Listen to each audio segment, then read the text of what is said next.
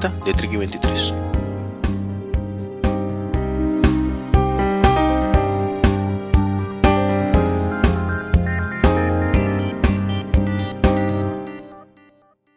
Pues bienvenidos a este podcast número 70, un especial dedicado a Linux, con dos invitados de diferente índole, o tipo mejor dicho. Por un lado tenemos a, a, Davo, que tiene un blog y un podcast muy bueno dedicado al mundo linuxero y maquero. Muy buenas, Davo. Gracias. Eh, bueno, primero por la bienvenida y por, por, los piropos y bueno, un saludo a la, a la audiencia. Y por otro lado tenemos a David, o Nafri para los amigos. ¿Qué tal, Nafri? Hola, Iván, ¿qué tal? Muy bueno. Usuario avanzado también de Linux. Bueno, déjame el usuario. Bueno, yo es que tengo una teoría que para tener Linux hoy por hoy tienes que ser avanzado. No, yo no, yo, yo no estoy de acuerdo. Bueno, yo creo que ya, ya discutiremos sobre el tema, ¿no? Sí, de sí. eso se trata, ¿no? Bueno, a modo de introducción. Sí, está bien para ir aquí abriendo fuego. Está bien. ya te contaría yo lo que es y solo instalarlo, ¿no? Los, pero bueno, continúa, continúa. O sea, además, le, vosotros dos sois bastante diferentes porque tú, Davo, creo que llevas media vida en Linux. Hombre, yo llevo, llevo unos cuantos, unos cuantos años, eh, la verdad. Y bueno, he pasado por diferentes fases. Y bueno, pues actualmente soy usuario de Debian. Comparto también con Diego espacio y blog en debianhackers.net. Y bueno, pues eh, sí que he vivido un poco lo difícil que era antes, ¿no? Utilizar GNU Linux. Pero bueno, eh, llevo, llevo, llevo bastante tiempo, la verdad, alternándolo también de vez en cuando con algún otro sistema operativo. Que también hablaremos ahora de ello. Y por otro lado, David, eh, bueno, los dos se llaman David, pero uno le llamaremos Davo y otro David para no, no liarnos. sí. Que llevas dos años más o menos, ¿no? En Linux. Eh, bueno, yo la verdad es que los primeros contactos a lo mejor fueron hace 10 años, con cierta inquietud, pero siempre como dándote golpes contra una piedra, ¿no? Intentar, varios intentos de intentar convertirte en usuario de Linux al final acabar volviendo a, bueno, en aquel momento Windows, que era lo que, lo que el gran porcentaje de usuarios usaba. Y bueno, la verdad es que sí, a lo mejor hace ya 3 o 4 años ya sí que ya di el salto y gracias a Ubuntu y tal, pues eh, uso solo Linux en todos los ordenadores que tengo en casa. Así que ya digamos que ya sí que soy un usuario 100% Linux, pero me ha costado una transición de bastantes años. Uh -huh. Yo es que bueno, Linux lo he probado unas cuantas veces, pero me sigue pareciendo muy verde. Ahora me, me intentéis convencer de lo contrario. Pero veo que todavía no está la cosa como para cualquier usuario.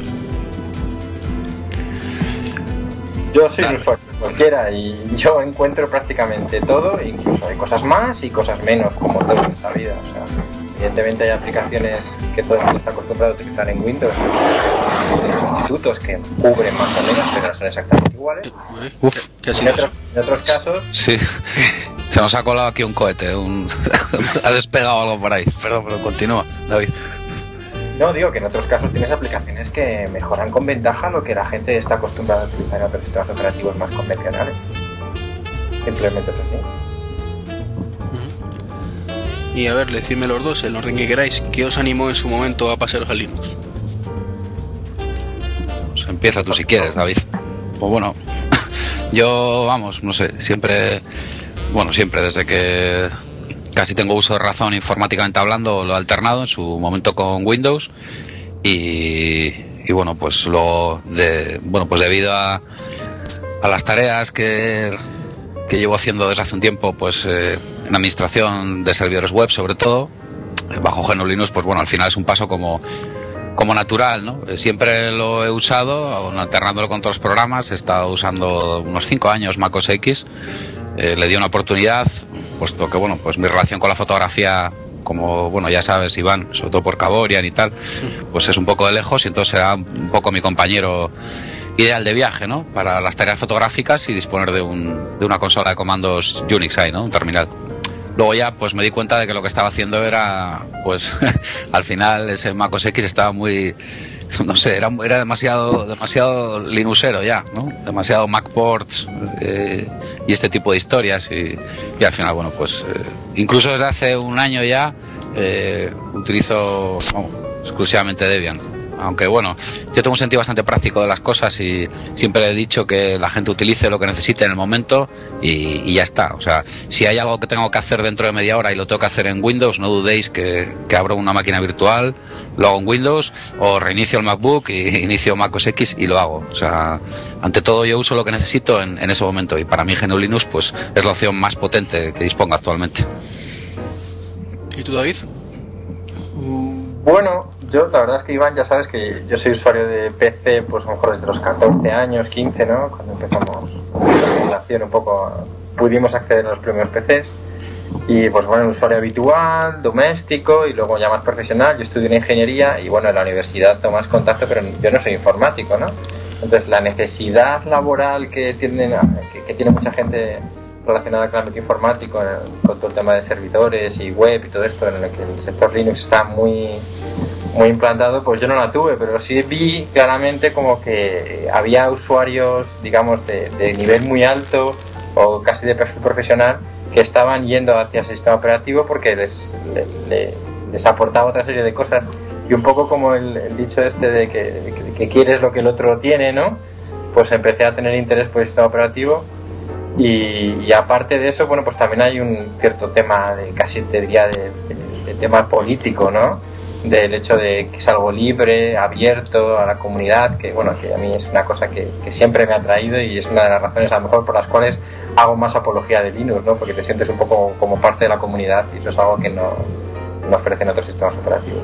No, es que, es que realmente eres parte de una comunidad, David. O sea, no es que te sientas solo, sino que, bueno, pues yo... Sí, sí bueno, pero eso hay, gente que la ve más cercano o más lejano. O sea, cuando eres un usuario y, no eres programador y, el hecho de que tengas acceso al código fuente de la aplicación que estás usando eh, no, es algo que tú te sientas, que, que, tengas la capacidad de entrar ahí dentro.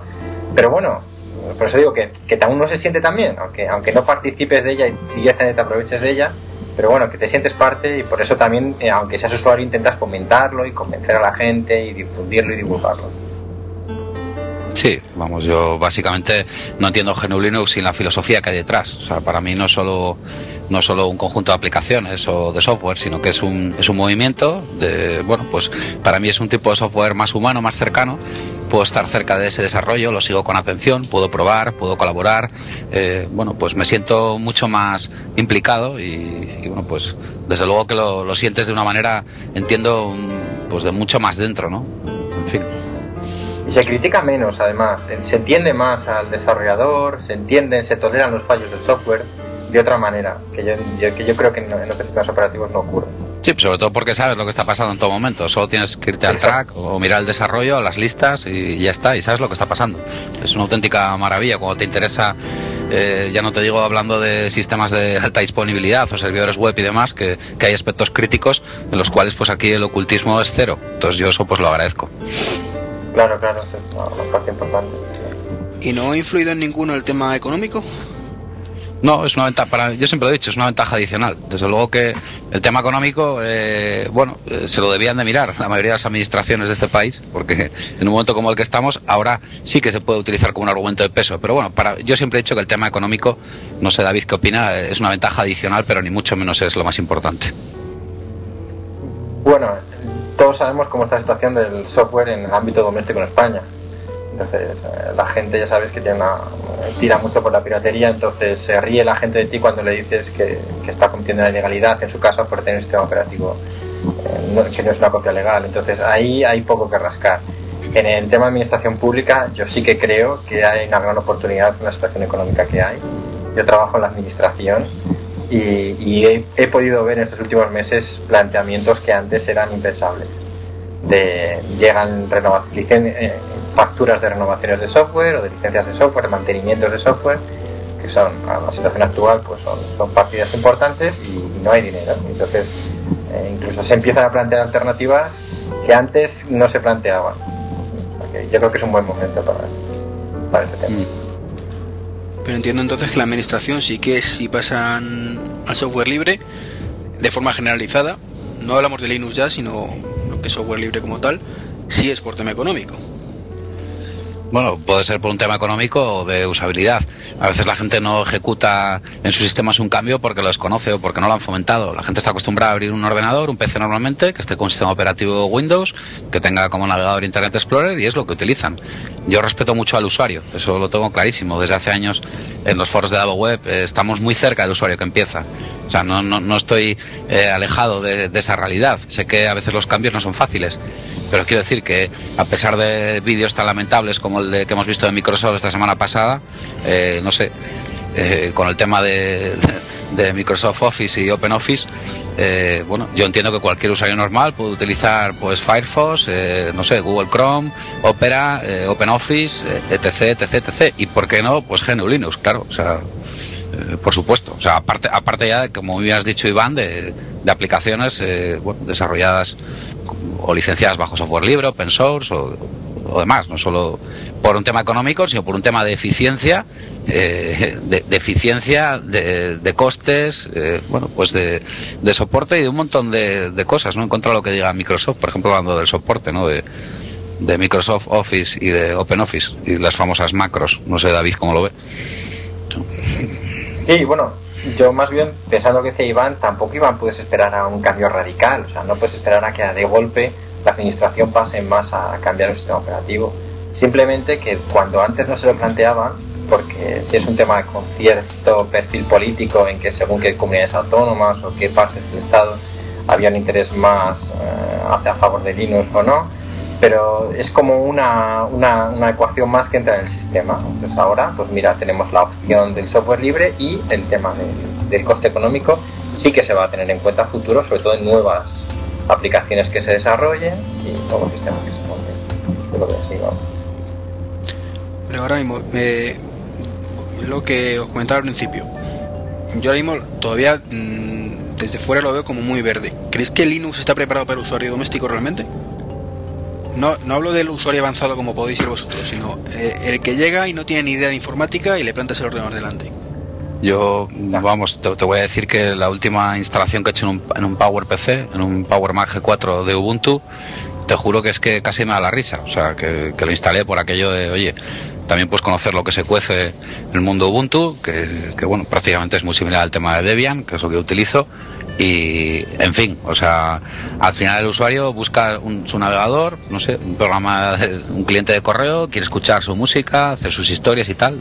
Yo, vamos, entiendo que, que perfectamente. Lo que pasa es que sé que el cambio no es fácil. Yo a la gente le digo, oye, no dejes de utilizar el sistema operativo que estés utilizando, dale una oportunidad, instálalo, pruébalo y bueno, pues si te gusta, pues dale una opción. O sea, yo no, vamos, no sé. Yo creo que las cosas tienen que entrar pues desde, desde un punto de vista objetivo. Eh, los radicalismos del software siempre he dicho que para mí son como lo del fútbol. Es un rollo de hay hinchas, hooligans y aficionados. No sé. Yo veo estas cosas quizás de una forma más constructiva, ¿no? A mí las guerras absurdas del software, la verdad es que, en fin, me, no sé, o sea, me, da la risa con esas historias.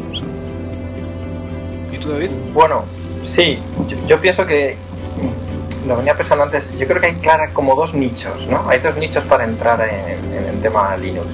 El primero es el que tú has dicho. O sea, un usuario, cuanto de un nivel más, un perfil más bajo tenga, más fácil le va a resultar. Primero porque no tiene una idea preconcebida de cómo debe funcionar un sistema operativo. Claro. En el sentido de que estamos muy acostumbrados, o la gente estaba muy acostumbrada a utilizar sistemas operativos de Microsoft y a su filosofía de funcionamiento. Y este, este sistema operativo, o los diferentes variables de Linux, que al final con lo que el usuario se, relaciona en estos casos generalmente no es el Linux realmente o el núcleo, sino estás hablando el sistema en entorno de ventanas, que encima tienes varias alternativas, lo cual, bueno. Eh, en ese, tipo de usuarios es muy fácil entrar, porque es como ha dicho Davo, sus, requerimientos son muy pequeños y los cumple cualquier Ubuntu simplemente, como he dicho antes, que es la, versión más sencilla de instalar, o, y eso es sencillo.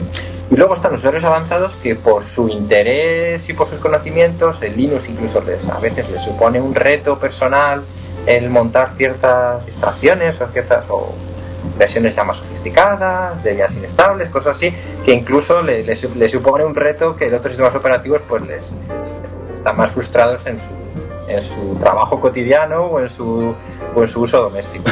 Yo creo que a lo mejor el problema está más en esos usuarios intermedios que no tienen unos conocimientos muy profundos de informática, pero que sí que están acostumbrados a hacer ciertas tareas relacionadas con edición de vídeo, o con música, o Estoy de acuerdo. de, foto- de fotografías, que están eh, tienen conocimiento pero están muy centrados en el software que conocen. O sea, yo manejo muy bien tal software privativo y no me saques de aquí y hago muchas cosas pero las hago con mis Windows XP. Y ese nicho yo creo que es el más complicado de, de adaptarse a, a Linux. Ese es mi punto de vista. Estoy de acuerdo y a, y a lo que... eh, sí, y, y he de añadir una cosa, Iván, que hablabas del usuario, ¿no? Del, del usuario este que empieza, ¿no? Con un, Sí. con un ordenador. Tú imagínate, ¿eh? Eh, y esto te lo voy a decir con un poco de conocimiento de causa. Por cuatro veces que tengas que abrir un terminal, que al fin y al cabo Google está al alcance de todos, eh, para solucionar cuatro cosas, voy a hablar de Ubuntu, ¿eh? porque es ahora mismo la distribución posiblemente más popular, muy accesible, eh, que bueno, puedes probar a instalar una versión de Debian y, y vas a ver que, que, vamos, no tiene nada que ver hace 6, 7, 8 años. Tú imagínate, o ponte a calcular, el tiempo que puedes tardar en instalar el sistema operativo, ese Ubuntu, y, y instalar cuatro cosas, a la guerra que le puede dar al típico usuario eh, que, que empieza, que no tiene ni idea, que he visto a muchos, eh, la cantidad de porquería que les entra desde el minuto 0,5, ca- o sea, nada más casi empezar a navegar. O sea, quiero decirte, no sé, para mí el- un usuario que empieza con GNU Linux, eh, no sé si ya- te voy a decir ya por un tema de cómo está, bueno, no sé, de- del estado del software, por decirlo de alguna manera, eh, de las vulnerabilidades que afectan pues a Windows, a, pues a Internet Explorer, a, no sé, a mucho software de Microsoft, ya tiene eh, gran parte del camino ganado. Y posiblemente ese usuario, si continúa con un poquito, un poquito de interés, no tendrá que empezar formateando el ordenador con 15 días, utilizando el recovery. Esa es mi opinión. Y luego el tema de los repositorios. Lo fácil que es instalar software desde Linux, que no tienes, tienes casi molestarte en buscar software y descargarlo. O sea, directamente tienes el repositorio disponible para instalarte procesador de textos, software para trabajar con tu GPS, software de música. Lo tienes ahí disponible en, tu, en el árbol de, de Linux. Eh, Es que Iván, te vas ahora al centro de software, por ejemplo, que yo lo he visto en, en esta versión de Ubuntu que he instalado, y es que, o sea, no sé, es que lo ves todo perfectamente, ¿eh? o sea, quiero decirte todo por, no sé, lo ves todo ordenado por categorías de aplicaciones, los nombres de las aplicaciones, muchas que conoces, una descripción, o sea, no sé, o sea, No sé, el centro de software Fiable, es cierto sin que es virus. muy- es un gran avance, pero eh, el, el problema que veo para muchos usuarios es que eh, tú te pones a buscar en Google cómo hacer cualquier cosa y ya te saca el terminal. Y tienes que empezar con los app-get, con los updates, un montón de cosas que en otros sistemas operativos es todo mm, intuitivo y con un do- dos clics de ratón. No, Bueno, pero yo- el ejemplo que acabas de poner es que no lo, pues, no lo existe en Windows. O sea, en Windows no hay un app update, ni tienes un repositorio en el que te instalas todo el software y automáticamente, no existe. Bueno, no sé, yo ya digo que depende, tú puedes dedicar más tiempo a, a estar todo el día quitando porquería en tu sistema operativo que, que no sé, que intentar pegarte dos veces con el terminal, porque además hoy en día casi todo el mundo que instala un sistema nuevo, hablando de GNU Linux, tiene ahí su centro de software, su Synaptic, su- lo hacen casi todo Dios en modo gráfico, ¿eh? o sea, quiero decirte que Sí, toca sí. muy poquito el terminal, muy, por no decir prácticamente nada. O sea, no sé. Igual si acaso con alguna tarjeta, yo qué sé, pues una, no sé, no sé, pues con qué te puedo decir, con algún dispositivo, algún driver, algo, ¿no? Pero vamos, casi cada vez está todo más soportado. O sea, todavía si me hablas Claro. hace dos años o tres, sí te diría, joder, pues todavía tienes que currártelo más. Pero te, te juro que ahora, vamos, no sé, Ubuntu 10.10 yo no lo he probado. Eh, no, instalé la 10.4, perdón, no sé, tenía la 9.10, 10.4. Eh, vamos a, en fin, yo no sé, lo hago de vez en cuando e instalo y reinstalo para darme cuenta de lo fácil que es ahora, ¿no? Es que además hay que tener en cuenta el frenazo que hay con el tema del hardware. O sea, quiere decir que ya no es la época que vivíamos hace 5 o 6 años que continuamente estábamos incluso cambiando y actualizando nuestros propios ordenadores. Las necesidades ya, el software ya, no, no tenemos la gran necesidad que teníamos antes de actualizar los PCs y eso ayuda mucho a que todo el hardware que hay esté soportado por Linux. Fundamental. También es cierto eh, que, que en el mundo Windows, bueno, ahora corregirme si no lo veis así, eh, hay mucha imagen de, de pringado how to que se llama, entre los cuales me incluyo, que también es muy cómodo para, para el, el usuario intermedio, digamos, o el básico, pues eh, es que no se complica y tira del vecino, el primo, el sobrino, que supongo que vosotros también lo habréis, hecho con muchos amigos, ¿no? De arreglarle Windows. Uf, Entonces, claro, esos problemas que comentabas tú antes, Davo, de eh, reinstalaciones y, cosas raras y pégate con los virus y, y, defragmenta, etcétera, etcétera, no, no lo sufre el usuario. Lo, sufrimos los pringados. Claro, eh, efectivamente. Claro, si tú le dices a, un usuario que empieza, le dices, mira, eh, por las características del sistema operativo que estás utilizando, hablando de GNU Linux, que no me voy a extender tal, pues mira, el sistema no tienes que defragmentarlo, puesto que se autodefragmenta. Para empezar, eh, vas a tener un navegador que vas a estar más protegido desde ya contra este tipo de historias. Vas a estar, no claro, es que tú imagínate a un usuario que yo he visto de verdad, Iván, un usuario y eso que a mí me gusta hablar desde el conocimiento, ¿eh? también te lo digo. Y he utilizado MacOS X bastante fuertemente durante 4 o 5 años. Windows, eh, Davo Web, bueno, que es, bueno, es una comunidad de, ayuda informática también, aparte de seguridad. Yo he utilizado también bastante tiempo Windows y, joder, te quiero decir que sé lo que es.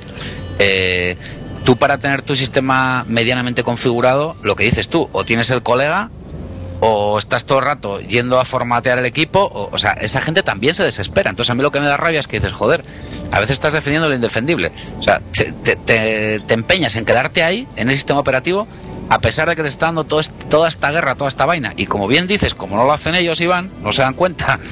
y al final, hablando, por ejemplo, de una instalación de Ubuntu, es que son cuatro pasos que daría él. Pero como muy bien dices, pues bueno, pues el tema del soporte este que damos a veces, o se da, pues es muy cómodo, ¿entiendes?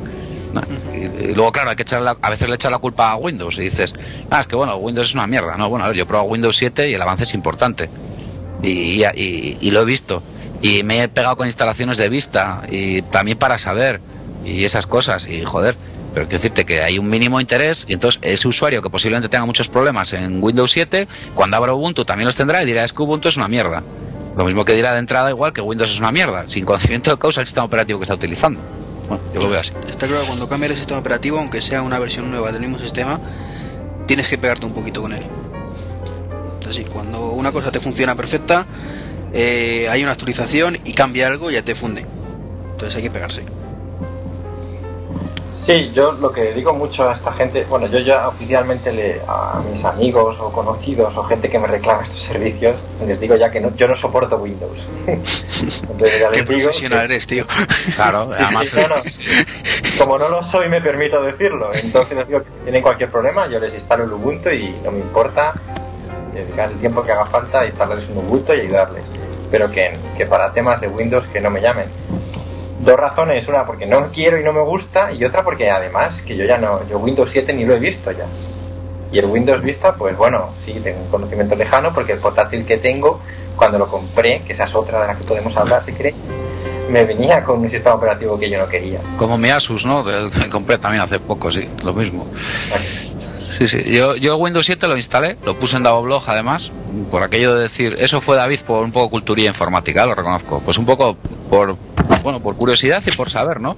Porque a mí normalmente me gusta hablar un poco con, un cierto conocimiento de causa, ¿eh? Por aquello de no opinar tampoco alegremente, ¿eh? Pero... No, sí. Si es que yo además, yo lo digo, o sea, si es que tampoco, no es que no, tengo curiosidad, no tengo la curiosidad por ver Windows 7 ya, pero es que a mí Windows XP me parece un buen sistema operativo. yo no tampoco lo, yo no digo que sea malo y que Ubuntu sea mejor. Simplemente Ubuntu es diferente, es software libre, te aporta otras cosas diferentes que no te aporta XP, no tienes virus, tienes otras ventajas y te sientes mejor. Yo me siento mejor utilizando GNU Linux, así de sencillo. O sea que si Windows de pronto Microsoft dice que lo pone gratis, paséis de, Windows también. Es que, no es, es que no es gratis, es que es mucho más que gratis. Iván, no nos engañes.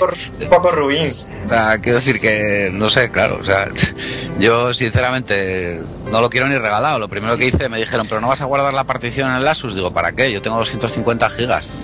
Si, si lo quieres vender el de mañana, el recovery que te venía, no sé, viene con un DVD, que es que me da igual. O sea, yo tengo una cosa, yo paso totalmente. Ahora también pido que a mí me respete mi opción y que no me pongan trabas, ¿entiendes? Y que no me planteen un, un mundo hecho para Windows, ¿no?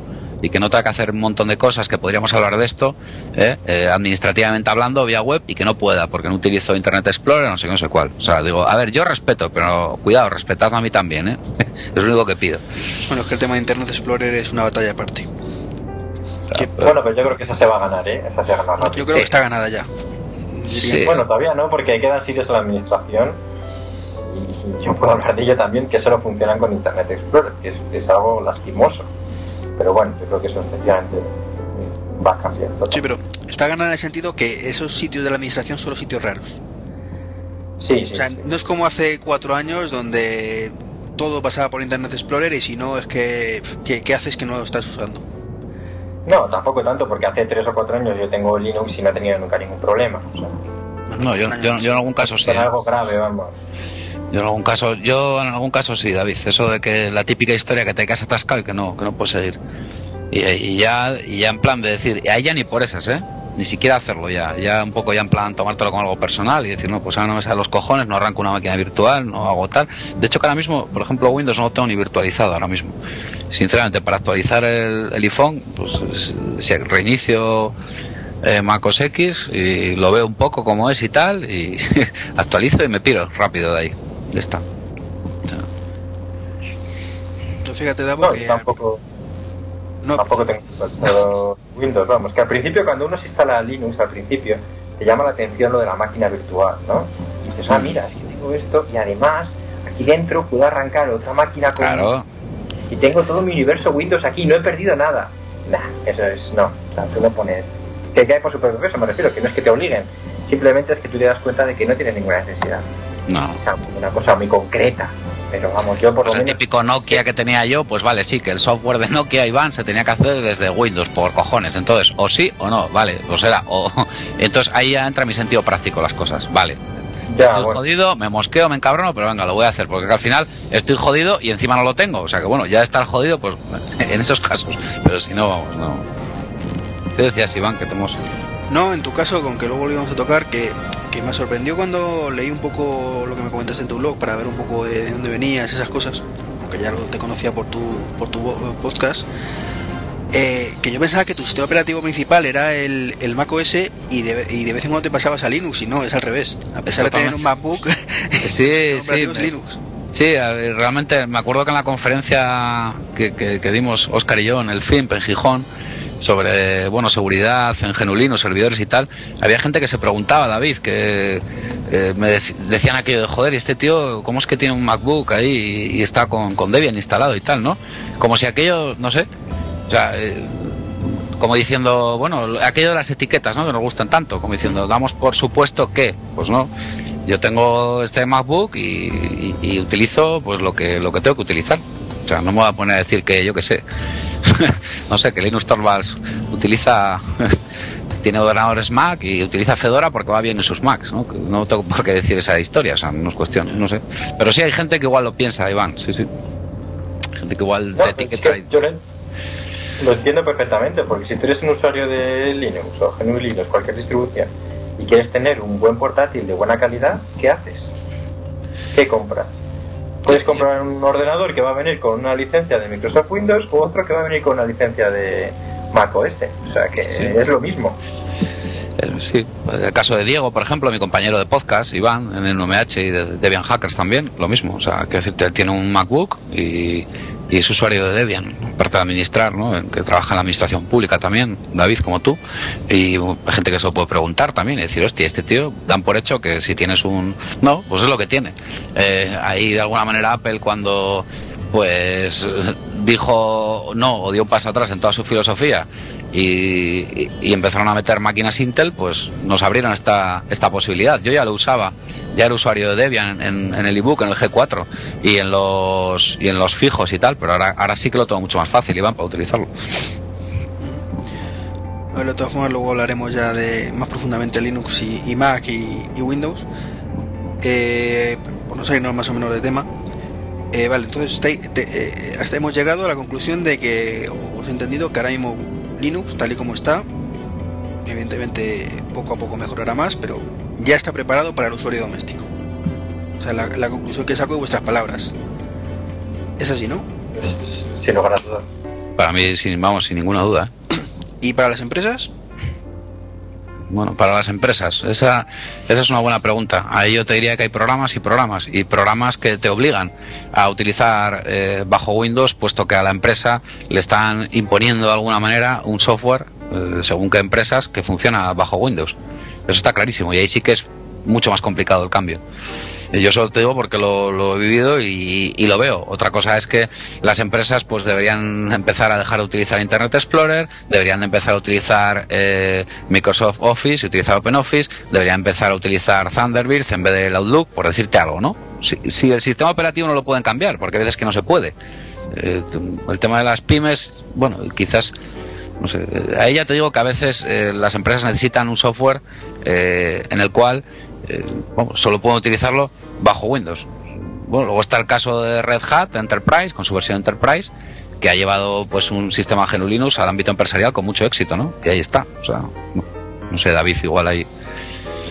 Sí, además yo soy un ah. sector donde precisamente el software está fundamentalmente en Linux, digo en Windows, porque bueno, trabajo en ingeniería y trabajamos mucho con software de CAD y sistemas de información geográfica, que probablemente esa rama sí que está bastante desarrollada para Linux, pero todo el tema de CAD y ingeniería y todo ese tema, cálculo de estructuras, todo eso está todo en, todo en Windows y las alternativas que existen para, para GNU Linux pues son, son muy precarias.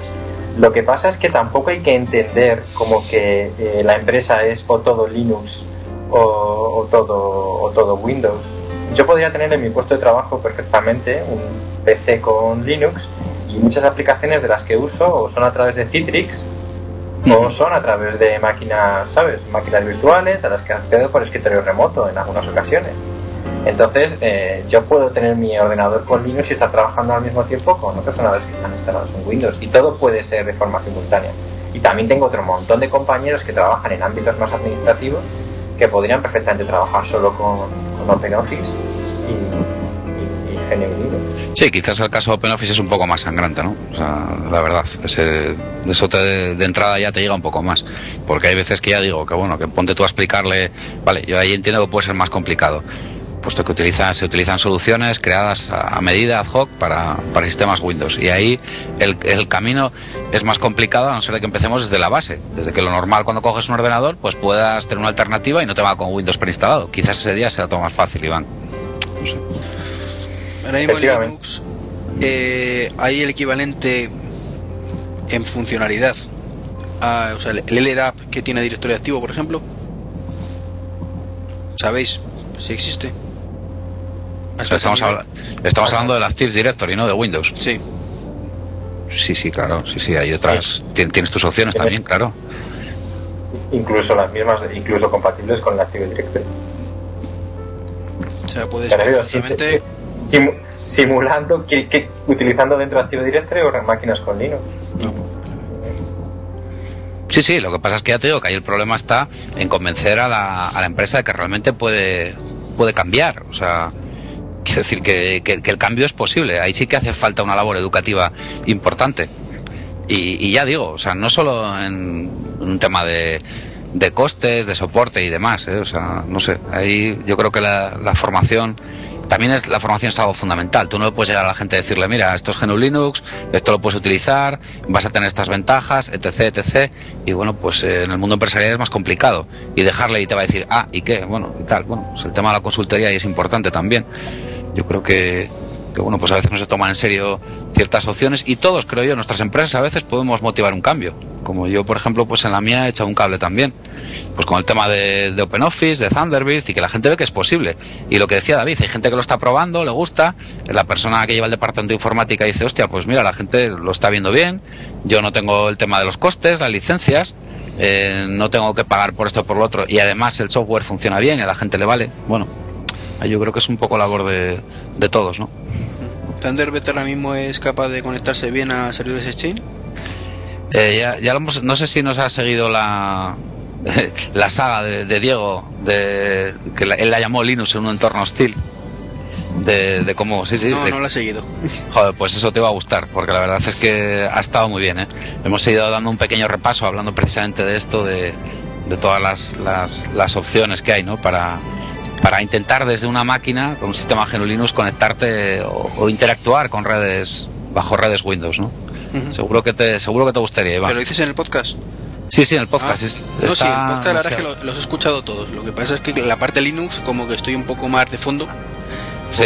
Mm, son temas, claro, que yo ahora mismo que me muevo en entorno Mac, pues como que se me escapan entonces pues tampoco le presto tanta atención como cuando habláis de, temas Mac. Ah, vale, vale, vale. Pues esa, bueno, incluso a, David, sí, sí, que se va a sentir un poco identificado a veces. Como Diego, que está en la administración, usuario de Debian y tal, y decir, bueno, ¿cómo me conecto yo a estas historias, no? que me vienen un poco impuestas. Yo lo tengo, yo, yo uso Evolution, que es el cliente de correo electrónico que viene por defecto en, en Ubuntu, y lo tengo, tengo conectado el Exchange de mi trabajo. Mi correo electrónico de trabajo utiliza Exchange, allí lo veo con Microsoft Outlook y en casa lo, lo, consulto a través de Evolution con Linux sin ningún problema. Y si tengo también contactos. Sí, sí, contactos, mis contactos, mi calendario, mis tareas y mis notas. Mis tareas y mis notas. Todo eso lo tengo. Al mismo tiempo tengo en el mismo lugar mi cliente, mi, mi correo de Gmail, y otras cuentas que pueda tener en la mismo en la misma Sí, como en Outlook, vamos. sí, porque, porque tienes, tienes incluso extensiones para abrir correo con formato nativo de Outlook. Eh, ahí, está, ahí está un poco la ventaja de las extensiones, Iván, de Thunderbird. Que, bueno, que yo cuando usaba Mac usaba Thunderbird también, ¿eh? o sea, siempre lo he utilizado. A la gente que no sabes lo que es explicarle, el decirle, mira, vamos a ver, tú cambias de sistema operativo, coges tu carpeta profile, la copias y la pegas en el otro y funciona. Me da igual que sea GNU Linux, que Windows, que Mac OS X. Es una maravilla, eso es Thunderbird. O sea, eso solo lo puedes hacer con, con Thunderbird. Sí, la verdad es que está, como concepto está chulo. No, no, y además que funciona. O sea, quiero decir, las reglas, todo, tu correo está ahí. Tú te coges en Mac OS X, de repente instalas Ubuntu, te copias el profile, lo abres y funciona todo igual. Está todo ahí, no tienes que hacer absolutamente nada. El tema de la portabilidad, en el caso de Thunderbird, para mí es, importante también. he ha visto que el tema de OpenOffice y de un vídeo que ha sacado Microsoft, eh, sí, esta semana ha sido, me parece, eh, que es un poco ruin la forma que lo ha sacado, ¿no? Eh, criticando pues todas las desventajas que tiene OpenOffice muchas veces por, por causas ajenas realmente a OpenOffice. Y es por lo cerrado que es el formato de Microsoft. Pero yo tengo que disentir en una cosa, que ni seguramente con vosotros, y es que muchas de esas cosas son verdad. Muy a pesar de OpenOffice, que no sean los culpables directamente. Pero ¿a, qué te refieres, por ejemplo? A incompatibilidades. porque lo, de los macros, vamos, que el, tema de los macros, que tengan que agarrarse a cosas como los como lo, el tema de los macros, mm, en fin. Pero incompatibilidades con qué? ¿Con, historias de eh, Windows o que le interesan a Microsoft? No, incompatibilidades. De hecho, yo he intentado instalarme varias veces OpenOffice y he desistido por, esas incompatibilidades, que de acuerdo que no es culpa de OpenOffice como tal, sino del formato tan raro. pero qué incompatibilidades, márgenes, no, incompatibilidades en el sentido de formato, de márgenes que se te descolocan. Eh, Pero vamos a ver, Iván, ¿se descolocan en qué formato de archivo? Es que claro. No, no, en formato doc te hablo, que es el estándar eh, de facto que. Bueno, pero eso no es un estándar. Ya, ya, ya lo sé, pero. El formato, será el formato más usado por mucha gente. Sí, pero el caso es que podemos hacer la incompatibilidad, la incompatibilidad de Microsoft Word para abrir archivos ODT. Yo tengo claro que si escribo un ODT me lo va a respetar perfectamente el OpenOffice. Lo que pasa es que con un ODT lo puedo trabajar en mi casa y poco más, porque lo mandas a cualquier lado y casi ningún sitio lo abre. Yo, vamos, eh, te, digo sinceramente, te recomiendo de verdad leer un post de, mi amigo Keith de Blogoff, las cinco medias verdades de Microsoft sobre OpenOffice eh, en Blogoff y, y, ya verás cómo, bueno, o sea, él da un repaso punto por punto. Pero te voy a decir, Iván, que el tema de márgenes y demás y tal, o sea, mm, no sé, en tu caso, yo no sé si has probado OpenOffice la versión 3 para, para Mac. La última que probé creo que la fue la 2 y algo. Pues creo que deberías, porque no tiene nada. primero te va a gustar más, va a ser cada más rápido y, yo creo que te va, yo creo que te vas a sorprender, como más de uno, ¿eh? Pues lo probaré. Si yo no me cierro nunca nada en el, tema de ordenadores. Yo, yo la verdad, Iván, es que muchas veces utilizo trabajo en OpenOffice y muchas veces guardo cosas en formato doc por, pues, porque a lo mejor lo voy a abrir luego en el trabajo en Word, aunque en el trabajo también tengo instalado OpenOffice y puedo trabajar en OpenOffice. Nunca he visto algo insalvable y lo mismo con las presentaciones las abres, siempre puede haber algún detalle de alguna cosa, pero, pero vamos, que, que, lo uso en tema profesional y, no he visto ningún problema ni nada sustancial que me diga al contrario, me maravillo. Joder, yo, yo con las presentaciones. La increíble capacidad de OpenOffice de trabajar con los formatos de Microsoft, me maravilla. Yo las presentaciones las hago con, con OpenOffice, David, y cuando doy alguna charla, alguna historia que he dado, y os aseguro, de verdad, Iván, ¿eh? que, que vamos, no sé, la gente que me dice, me dice a veces, pero eso que lo has hecho con Keynote y tal, no, no, el de Mac, David.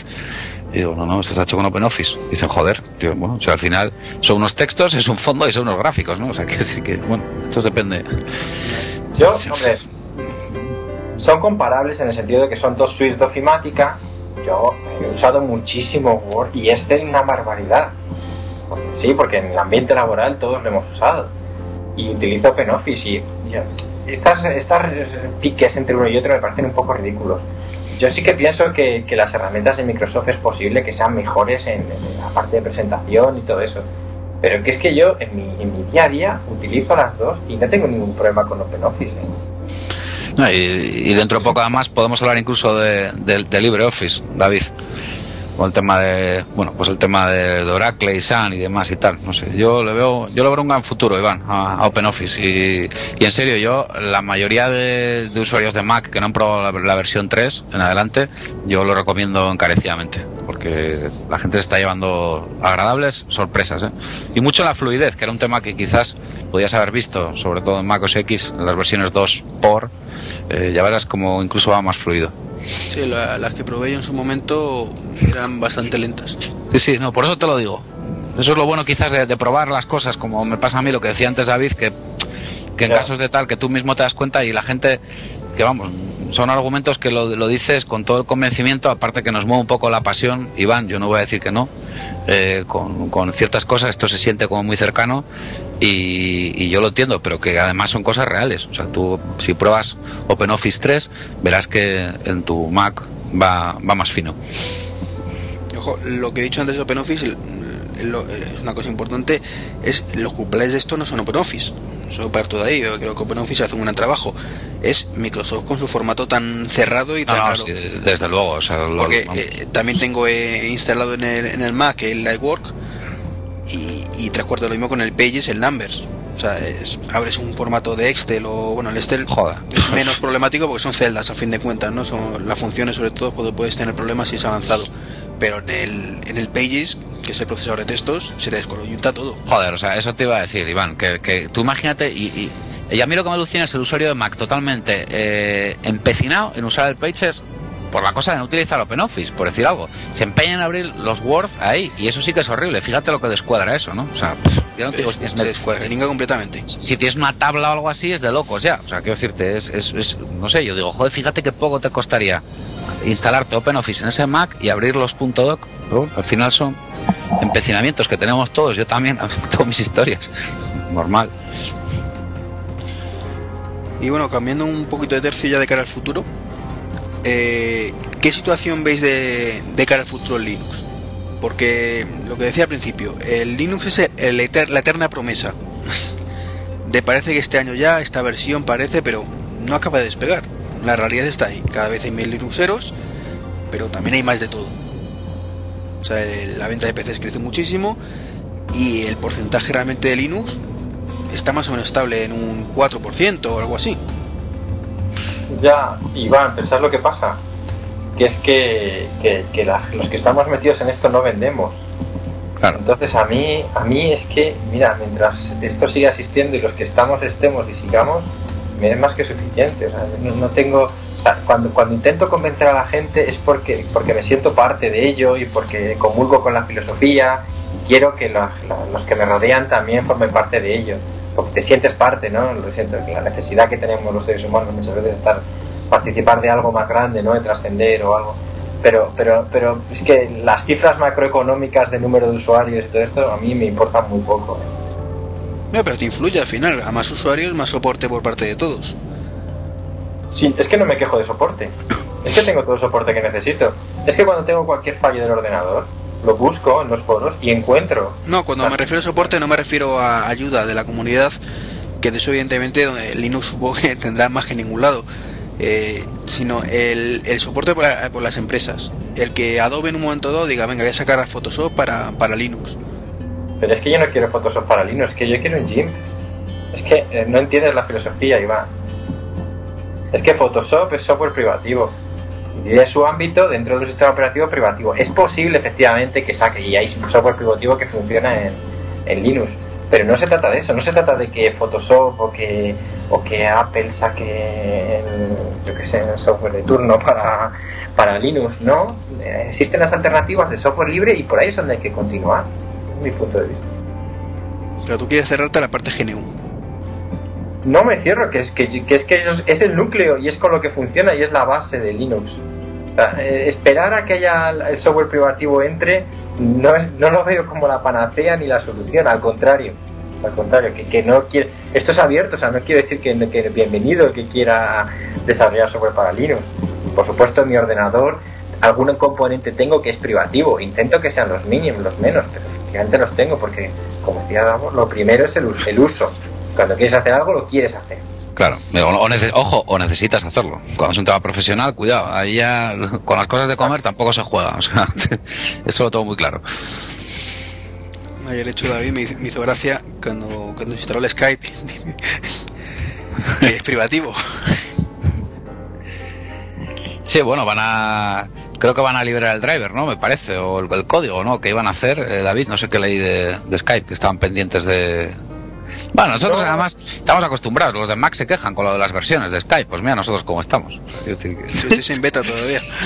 Sí, mola, nosotros estamos siempre en beta. Yo, mira, no, no vería mal eh, lo que decías, Iván. Si, si Adobe nos tomara un poco más en serio, bueno, yo no quiero que me perdonen la vida. La verdad es que el tema del HTML5, a ver si nos vamos todos ya al HTML5 y dando un poco por el saco al Flash, que a mí me tiene un poco ya cansado, ¿no? Lo siento mucho por la gente que desarrolla en Flash, que respeto mucho su trabajo, pero bueno, que instalan, que como bien dices, hay una versión de Photoshop para GNU Linux, no lo veo mal tampoco, David, porque si el tío, si un tío se dedica profesionalmente al diseño, fotografía y tal, y ya tiene esa opción y ya no tiene que andar virtualizando, es más fácil, ¿vale? pero estoy totalmente de acuerdo con David en que no es, para mí no es un tema de, de ratios, no necesitamos que nadie nos salve. Yo estoy bien como estoy, yo todo lo mío intento compartir con lo demás eh, lo que utilizo y, bueno, o sea, yo de cara a un futuro, como lo veo? Bueno, pues lo veo que vamos con un crecimiento exponencial, pero estoy de acuerdo también con David en eso. O sea, mientras yo puedo utilizar eh, esta maravilla de sistema pues que, he tenido la oportunidad de probar y de utilizar y pueda además profesionalmente pues eh, seguir desarrollando mis historias y mis temas pues bueno eh, me parece muy bien cuantos más lo utilicemos mejor pero ya digo que también me da mucha rabia que se desconozca la filosofía que hay detrás de este tipo de software y que a la mínima de cambio cuando tienes un problema es que esto es una mierda. No, yo lo veo sinceramente, no sé. Eh, la verdad es que hay gente que tendría que hacérselo mirar un poquito también, eh, que no, no sé, veo a veces un poco de ingratitud, eh, precisamente cuando debería ser hacia el sistema operativo que más comprensión puedas tener, precisamente por su filosofía, ¿no? Sí, pero la gente a fin de cuentas lo que quiere es encender el ordenador que le funcione. Mm. No quiere meterse en rollos ni, ni cosas raras. Ya, Iván, pero es que, mira, el problema futuro y tú has planteado y el crecimiento es que mientras los ordenadores los sigan vendiendo preinstalados con un sistema operativo, es que no hay es que hay un montón de gente que no se plantea, no se lo plantea, es que ni conoce la existencia de otra cosa. Entonces, aquí la clave está en eso. Encima, es que encima cuando hablas de Linux dices, no, es que para hacer eso tienes que saber un montón. Porque ya lo primero que te dice es que tienes que hacer sitio en el disco duro que tienes para quitar, remover, mover, hacer una partición nueva y poder instalarlo. Es complicadísimo. Y entonces dices, no, mira, es que tú, tu ordenador ya viene instalado. Si quieres, partimos de un ordenador a cero ¿eh? y a ver cuál es más fácil instalar. Si un Windows desde cero o un Ubuntu desde cero. Probablemente sean igual de sencillos los dos, no lo sé, porque no he instalado el último Windows desde cero. Pero la clave está en eso. La gente ya tiene una caja que viene con un sistema operativo y el resto no se preocupa. Eso está cambiando muy poco a poco, es cierto, pero hay ciertos movimientos, no sé si recuerdo mal si era, era Dell, me parece, que, ofrecía o, llegó a ofrecer ordenadores con Linux, aunque bueno, era un poco hacer el lío a la gente porque encima te cobraban más, pero el movimiento estaba ahí. Sí, bueno, pues eso son eso esos son todos blues y son temas no sé o sea, yo me parece muy poco serio a veces. Nosotros nos alegramos cuando tenemos la pero al final yo no sé por qué será Iván pero cuando me tengo que comprar yo un equipo no tengo esa suerte no te preocupes. Que en el Asus he tenido que pagar licencia de Windows o sea muy a mi pesar. Que no que no que yo lo he buscado varias veces y lo mismo que dices tú no quiero comprarme un ordenador pues no lo que han salido con ordenadores con sistemas operativos Linux ordenadores de gama baja donde iban a ahorrar costes más que a dar un equipo con una solución GNU. No, no hay alternativa, no hay alternativa, lo cual es muy triste. Yo no sé, vamos, el tema estará más que estudiado y habrá foros y blogs que traten sobre el tema de si realmente es competencia lícita, en el sentido de que te obliguen a comprar dos productos totalmente diferentes en una misma compra, no bueno, ahí está el tema del tribunal de la competencia y ahí se hacen historias, movimientos, pero para mí, bueno, pues siempre se quedan cortos. Sinceramente, ese tipo de imposición, al final, claro, es que no te queda otra, porque dices, Iván, ¿qué hago? No me compro nada, entonces te quedas sin, sin claro, es que ¿qué haces? ¿Qué vas a hacer? Si es que dices, bueno, entonces, claro, no, me lo tomo la brava y me quedo con mi ordenador del 98. Es que tampoco puedes, tío. Hubo un filo muy bueno, lo que pasa es que, bueno, se ha acabado ya con el tema de los netbooks que ahí la, distribución ideal sería Linux. Claro, y de, y de hecho, eh, sí, filón que se ha acabado ya, efectivamente, que yo no lo pillé. ¿Y por qué se ha acabado? Claro. Se ha acabado porque, porque, porque, hace técnicas que, digamos que con una competencia, bueno, aquí no se puede hablar de competencia porque no hay dos competidores, no, no existe un mercado, uno es una empresa privada que, que tiene un mercado y el otro no existe como tal, un mercado, porque no hay intercambio comercial. Pero, pero vamos, que ahí Microsoft pues, se bajó los pantalones, bajó el precio de sus Windows muchísimo para poder ser competitivo. Y sobre todo que también el rendimiento de las netbook eh, ha aumentado mucho desde cómo eran inicialmente. O sea, las primeras netbooks que había, era la que tiene Nuria, que era un procesador a 700 MHz. Entonces ahí el, XP se arrastraba. Y eso que no, no, lo encasquillaron con XP. ¿Qué es lo primero que hice? A tomar por culo el XP y puse el Sandros este que salió inicialmente. Mm. es que ahí Asus mm, fue la leche, porque Sandros lo mantuvo seis meses, luego lo abandonó y no hay actualizaciones. Sí, lo mismo ha pasado con Ubuntu también, que la versión mini que tenía, pues lo ha abandonado. También es cierto que tampoco tenía mucho sentido, porque la versión desktop normal es perfectamente válida. No, está, está en el Netbook Edition, ¿eh? Está, está en el Netbook Edition y, bueno, se nota, ¿eh? Se nota. Y luego están temas como que ha habido como Olympus, también muy comentados. Yo vamos, no sé, o sea, las versiones light eh, para netbooks, no sé, yo en el caso del mío, que es un, es un Asus, es un, 450, va bastante bien, lo tengo con 2 GB de RAM y tal. Eh, bueno, en fin, eh, yo no he tenido la suerte, o sea, no he tenido suerte, pero por poco, ¿eh? Por poco, Iván, por poco no lo he pillado, por muy poco. Yo sí, ¿Sabes con qué me consuelo, David? ¿Sabes con qué me consuelo con lo que dices tú? Dices, bueno, pues eh, como efectivamente, digo, lo quiero pensar, como, Microsoft tuvo que bajar tanto los precios de las licencias para preinstalarlos, digo, bueno, anda, pues no me han robado tanto dinero, ¿no? Me, lo quiero ajustar así para no ponerme de más mala hostia, pero bueno, en fin. tuve que pasar por el aro. Aunque tú seguro lo comprarías, supongo que formateo y instalarle presión el netbook, yo, mm, la, verdad es que lo, primero que hice, no, lo tengo instalado en una Debian normal con KDE, lo primero que hice fue formatearlo y además lo instalé en plan bien, ¿eh? lo instalé todo con volúmenes LVM, todos los volúmenes cifrados hasta la swap. Un netbook para mí es importante y, vamos, tengo ahí un, DVD que pone Windows 7 eh, y tal, Home Edition, original, con un número de serie por detrás, pues que se quedará ahí. No sé. Entonces me puedo considerar afortunado porque compré un netbook con Intel con Ubuntu. Pues para mí sí, tío, para mí, para mí eres todo un afortunado, ese es un puntazo, macho. Sinceramente, me das mucha envidia sana, tío. Ya sé que puede parecer una, puedes decir tal, y ya digo, no es solo un tema de, dinero, sino que considero que es una, una imposición además. La verdad es que ahí es una pena que, que durara tan poco, porque eh, igual que comentaba antes que para mí, para el PC, todavía está un poco de aquella manera, aunque es cierto que vuestros argumentos son bastante convincentes y, da a entender que, efectivamente el que quiera pueda hoy en día utilizar Linux en un sobremesa. Eh, por el uso de un netbook, que es lo instalas, lo dejas como está y no tienes que tocarlo más más que utilizarlo, para mí me parece que el, Linux es la distribución ideal ahí. Yo, vamos, le animo a la gente a instalar las versiones que hay eh, y, bueno, ya digo, mismamente esta semana David, un, gran amigo mío, David se llama también, como tú y como yo, eh, instaló y él está con el Netbook Edition, esta Netbook Remix creo que se llama, de Ubuntu y tal, y, está encantado el tío, o sea, no sé, está muy contento con el rendimiento. Y ojo, este tiene un IPC de los, de los primeros, de los 700 iban creo, ¿no? De los pequeñitos creo que eran de 7,9, 8, con, bueno, Emilio un poco 8,9, no sé. los pequeños. el que teníamos aquí, bueno, le tenemos lo que pasa es que esta batería estropeada, entonces tampoco le sacamos mucho partido. Es el primer Asus que salió. El 700 de 7 pulgadas. Este tiene. Sí, bueno, puede, puede ser, sí, sí, puede ser, sí. De todas formas, Iván, yo tampoco creo que sea bueno focalizar que los netbooks, el GNU Linux es perfecto para netbooks y todo eso. Lo que no quiero es que, que, me obliguen a un sistema operativo cuando compro el ordenador. Y menos si lo tengo que pagar y comprar una licencia. Simplemente es eso, que sea un netbook, un Mac o un PC de cualquiera de las marcas que hay. sí, sí. Sí, sí. No, y es una incongruencia además, porque te estás quejando y dices, joder, me cago en 10, no es un tema de Microsoft, es el fabricante, no lo debería de comprar esta máquina, ¿entiendes?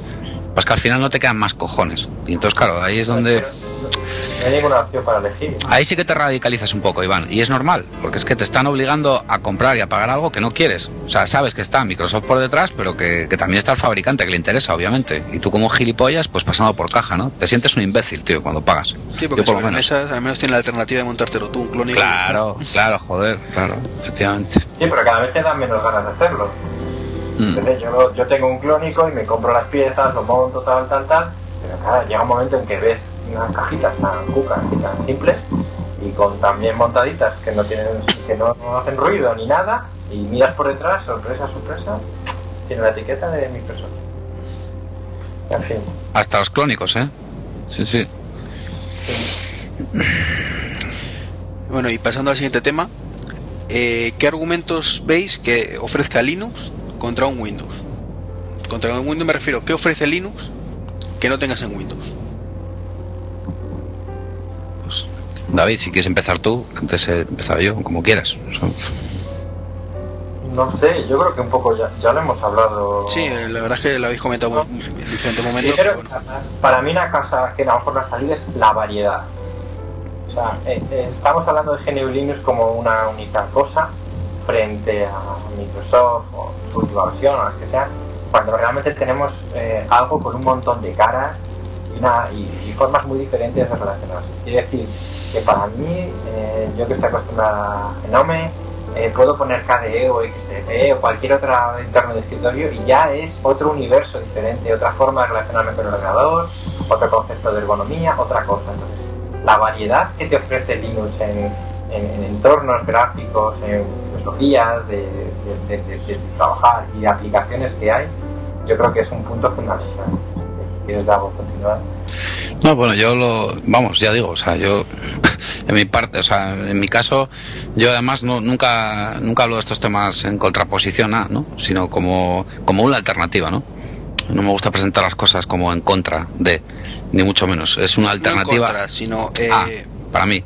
Eh, a favor, pues ya digo, pues la facilidad de instalación, pues eh, Microsoft se quejaba en el vídeo este del soporte, yo diría el grandísimo soporte que tienes de mucha gente que está dispuesta a ayudarte altruistamente eh, y que además se va a sentir identificada con lo que haces. a nada que tú muestres también un poco, un poco de interés, eso está claro. para mí es un sistema más estable, es un sistema más seguro, y, bueno, pues tienes muchas más opciones, ¿no? A todo Y aparte, hay gente a la que estamos aquí en un podcast, ¿no? Hablando de tecnología. Hay gente a la que le gusta la informática, los ordenadores, ¿no? No toda la gente usa un sistema operativo, un ordenador se pone delante, pues para, no sé, pues para leer un poco eh, las noticias que le interesan y tal. Hay gente que, bueno, pues busca evolucionar un poco también el mundo de la informática. Yo creo que es una evolución y ya no digo gente que se dedica a la informática profesionalmente eh, pues yo lo veo pues una opción muy interesante ¿no? para su propia cultura informática. Sí, totalmente de acuerdo. Y respecto a Mac, porque hay una cosa que me, choca siempre. Eh, es que yo el Linux, dejando de lado el tema de la filosofía, eh, bueno, incluso en este aspecto podríamos también aplicar la filosofía, es el polo opuesto a Mac. Yo Mac lo veo como máxima sencillez, máximo que todo sea muy bonito para el usuario, muy sencillito, muy todo y muy cerrado. Y Linux está en el otro extremo como diría que más complicado que Windows, aunque ya hemos dejado claro que ni mucho menos tan terrible. Eh, totalmente abierto, eh, eh, cada, aplicación de su padre y de su madre, con lo cual ahí es cierto que, le falla un poco quizá la interfaz gráfica unificada, etcétera, etcétera. O sea, es el polo opuesto. Si en tu caso Davo, pues lo tienes tú ahí montadito todo en un MacBook y de vez en cuando hasta utilizas macOS. Sí, sí, no, claro, eh, sí, sí, sí, sí, sí, eh, ya digo, o sea, vamos, eh, es que además, no sé, yo lo que, lo que, lo que te puedo decir un poco contestando a tu pregunta, aquí ya sí que te voy a decir que MacOS X te ofrece más funciones, por ejemplo, para un usuario como yo, que te puede ofrecer Windows. Ya simplemente el hecho de estar basado en un sistema Unix, ahora ya, se, ya lo pueden decir, certificado, efectivamente, eh, pues te da bastante juego. Yo conozco usuarios con un grandísimo nivel en sistemas GNU Linux, hablo de, gente que está, pues no sé, administrando sistemas en plan bien y está utilizando MacOS X. Es una decisión que han tomado ellos, como la que tomé yo en su día, y, bueno, pues lo que pasa es que al final sí que es cierto que yo ya en mi caso tenía tantas historias, veía sobre todo pues temas de MacPorts, compilando historias, ya tenía X11, ya ejecutaba KDE dentro de Mac, ya era una puñetera locura, entonces dije, Davo, para, o sea, para joder, para cuatro veces que vas a abrir Lightroom y vas a hacer alguna historia y tal, intenta no ser un poco coherente contigo mismo. ¿eh? Digo, lo digo ahora ya en medio de la conversación, eh, modo disclaimer, que yo no quiero que nadie me tome como ejemplo de nada. Yo tengo muchas contradicciones y algunos lo he puesto por ahí, contraindicaciones. O sea, yo no quiero ser ejemplo para de nada. Yo he tenido la opción de utilizar MacOS X eh, como sistema prioritario y, ahora mismo para mí es un sistema pues secundario o no sé, no voy a decir residual porque suena un poquito feo, ni mucho menos. Y bueno, lo, único que puedo decir es que en el caso de MacOS X sí que puedo hablar con un poco de, conocimiento de causa, ¿no? De, de, MacOS X, o sea, que porque lo he utilizado un poquito a fondo, ¿no? Y, bueno, en mi caso quizás el cambio era más complicado porque es más difícil, David. Cuando te ponen un entorno gráfico muy potente, un sistema que te da muchas opciones y demás, pues ya tomar la decisión de, de ir definitivamente a Debian, por ejemplo, que hace un año y pico yo ya di el paso ya definitivo, pues, pues ahí te aseguro que cuesta un poco más. ¿eh? Ahí el cambio es más complicado que irte de Windows. O sea, eso, eso, eso sí que os soy sincero y lo digo de verdad. ¿eh? O sea, ahí, ahí fue un poquito más, un poco más complicado, la verdad. Pero bueno, ahí fue cabezonería mía también, ¿eh? también lo reconozco. Fue un tema de, un tema personal. No sé. Pero entiendo que no echar de menos en absoluto el, el macOS. Pues la verdad es que, sinceramente, yo ni utilizo, en este caso, ahora mismo Genome, a pesar de que mi gran amigo Diego, que igual nos escucha, eh, con Genome 3, David, estuve muy cerca. Hubo una temporada que estuve utilizando Genome y, lo vi muy en plan Mac OS, ¿no? O sea, de hecho que he visto capturas de pantalla de Ubuntu 10.10 eh, y hasta el tema de cómo han puesto los botones y demás y tal. Y, la verdad es que... Sí, sí. Y, todo eso ayuda mucho. sí, hay cosas que hay cosas que en un momento dado, pues cuando lo abres, eh, te das cuenta y dices, hostia, esto molaba, esto también, no sé qué, pues igual una chorrada, ¿no? No sé, un pequeño detalle que dices, joder, pero supongo que no lo echo de menos porque como es una decisión que he tomado yo libremente y que, y que ha sido porque yo he querido y tengo la opción de, podría tener la opción de revertir y no lo hago, pues me siento muy bien conmigo mismo. Pero ya te digo que esto ya es un tema personal, Iván. O sea, no sé. Es un tema. No sé, Sí, yo, Iván, sabes que soy un desconocedor, un, profundo ignorante de Mac, porque nunca he tenido y lo más cerca que he estado probablemente sea el que tienes tú en casa. Pues eh, veo puntos comunes en el sentido de que son sistemas operativos minoritarios frente al gran Microsoft, que es más común, entonces eso nos da un punto de acercamiento de ciertos puntos de vista, como por ejemplo pasa con Flash, ¿no? Eh, pero también veo cosas en Mac que son, digamos, eh, muy opuestas a, a, Linux, incluso más que Microsoft, porque como te has hecho un sistema operativo muy, muy, muy cerrado, que te obliga casi a pasar, a lo mejor hablo desde, desconocimiento, pero no no, bueno, Mac, OS X, que a veces habla mucho del open source y tal, y, ciertos movimientos que han hecho, eh, vamos, son las capas, las capas más profundas del sistema, están totalmente eh, cerradas, ¿no? O sea, quiero decir que, bueno, está, está claro. ¿Qué tipo de acceso al código sin incluso las aplicaciones que tienes que usar? Es que los dispositivos de, de Apple son muy cerrados. O sea, se gestionan con sus aplicaciones con su filosofía, que si te gusta y eres de la tribu, pues muy bien yo lo digo porque tengo un iPod y no volveré a comprar un iPod. No me gusta la filosofía que tiene de organizar las canciones y el software con el que me obligan a trabajar casi. Es cierto, tengo software en Linux con el que puedo trabajar y gracias a él puedo hacer cosas que no puedo hacer con el software de Apple. Pero no me gusta, no me gusta que me cierren tanto Sí, bueno, ya, puedes, puedes, sincronizar tu, tu iPod, tu iPhone perfectamente. Yo utilizo, me encanta cuando tiro del tethering, el tethering en la conexión del, del 3G del iPhone, Iván, lo utilizo en Debian, en el Asus y en el MacBook perfectamente y tal. Y, bueno, pues ahí ando haciendo mis, mis historias también, ¿no? Con el tema de... que te descargas de repositorios, que puedes descargar la del iPod y cosas de estas que con el software normal de Apple no puedes hacer. Es más, yo, yo a veces creo que mucha gente que está utilizando MacOS X de la última jornada, entre comillas, eh, creo que deberían investigar un poco más dentro del sistema. Ya que lo usan, y esto ya es un tema que lo veo yo desde fuera, no sé, hay, hay cosas que tiene por ahí MacOS X eh, un poco escondidas, eh, que, bueno, yo creo que el usuario debería profundizar un poco más, aparte de dejarse abstraer por ese entorno gráfico, pues que va tan bien, tan bonito, tan fluido. Bueno, tan fluido. A mí realmente Snow Leopard no me parece el paradigma de la fluidez. Eh, sinceramente, yo no, tiene, tiene serios problemas con el tema del eh, balón de playa este. A mí me, hace mucha gracia cuando decían es que ahora está todo, ahora es mucho cocoa, es menos carbón y tal. Y, en fin, yo digo, hostia, pues lo que digo yo, pues voy a probarlo, a ver, ¿no? Y cuando te tiras una temporada probando dices, joder, pues eh, no sé, yo creo que aquí, no sé, igual está mejor con, con Leopard, lo del Snow Leopard. MacOS X hace tiempo que dejó de ser un sistema eh, tan fluido como era antes, porque yo recuerdo cuando pasé de Panther a Tiger que hostia, decía, pero si es que corre más el sistema operativo, David. Yo decía, en la misma máquina, ¿no? Lo que te decían, ¿no? Porque. Eh, y tú decías, hostia, pues a ver si va a ser verdad esto, ¿no?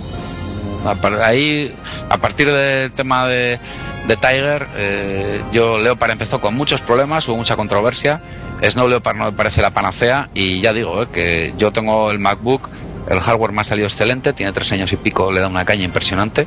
La batería está al, al 90 y pico por ciento todavía. Le hago, mejor uso del que hacía. O algunas carcasas que me cambiaron al principio puedo decir que el hardware me ha salido de cine. Ahora, de, de Mac OS X, eh, hablando de software, eh, vamos, yo creo que, que, de lo que de lo que había, eh, bastante menos. Y esto por mucho que le cuesta a la gente a veces reconocerlo. O sea, no sé. Además ahora con, con, los rumores de la nueva versión del Lion que supuestamente presentarán pasado mañana, eh, empiezan a surgir todos los problemas. Ya la gente empieza a admitir los problemas que hay con la pelotita de playa, con el Finder que es una castaña. Sí, bueno, claro, es que es la panacea. Lo que es que para mi gusto, de las tres opciones que hay, pues es la, la menos mala para el usuario de calle.